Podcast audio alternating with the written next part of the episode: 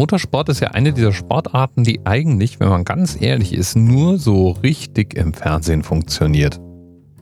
Wenn man nämlich vor Ort ist, dann ist es laut, es stinkt nach Benzin und man kann nur einen sehr, sehr kurzen Streckenabschnitt überhaupt ordentlich sehen.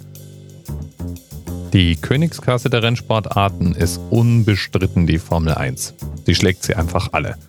Der technische Aufwand, die Fähigkeiten der Fahrer, die Kosten fürs Ausrichten der Rennen.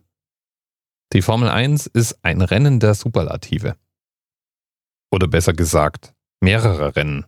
Denn die Formel 1, die findet jährlich als Weltmeisterschaft statt und besteht aus 20 Einzelrennen, die jeweils als Grand Prix, also als großer Preis bezeichnet werden. Dabei kämpfen die einzelnen Teams um Punkte. Wer die meisten Punkte hat, nimmt den Weltmeistertitel mit nach Hause stellt sich noch die Frage, warum heißt eigentlich die Formel 1 Formel 1? Während du dir das überlegst, spiele ich mal meditative Hintergrundgeräusche ein.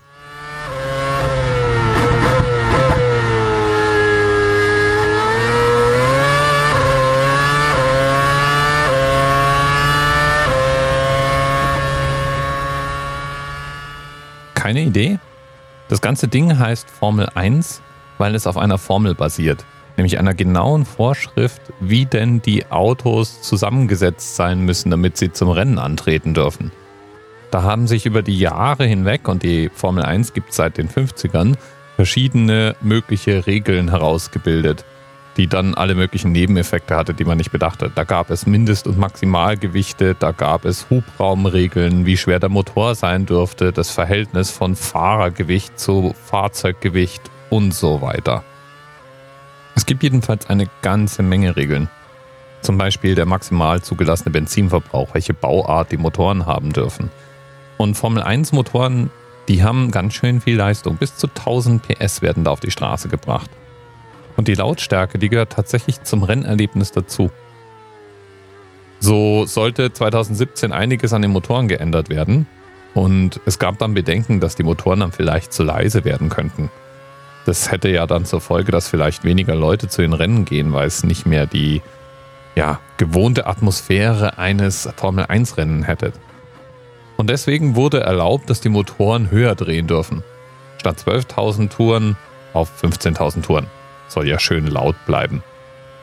Die Formel 1, wie wir sie heute kennen, wird von mehreren Unternehmen gleichzeitig gestaltet. Da ist zum einen die FIA, die sich um die sportliche Aufsicht kümmert. Die Übertragungsrechte die werden von der FOA verwaltet, der Formula One Administration Limited.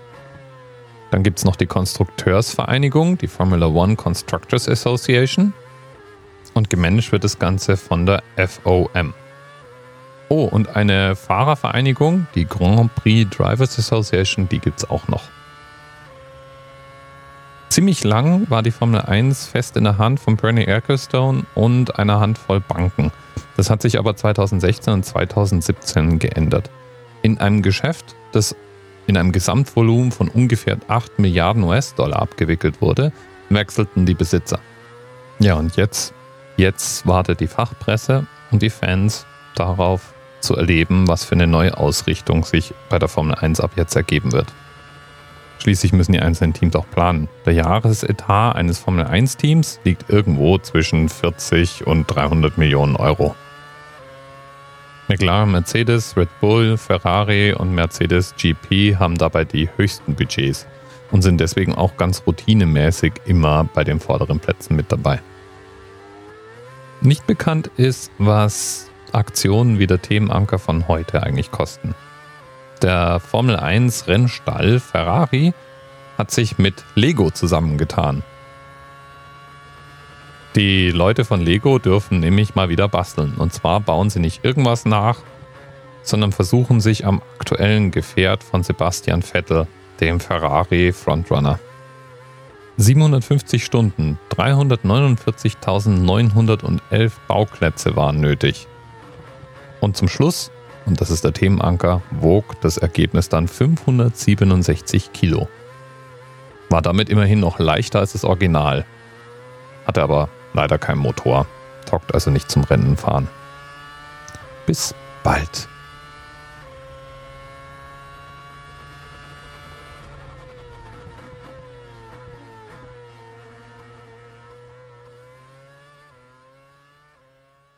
TMRS 10, 9, 8. The experience of 47 individual medical officers.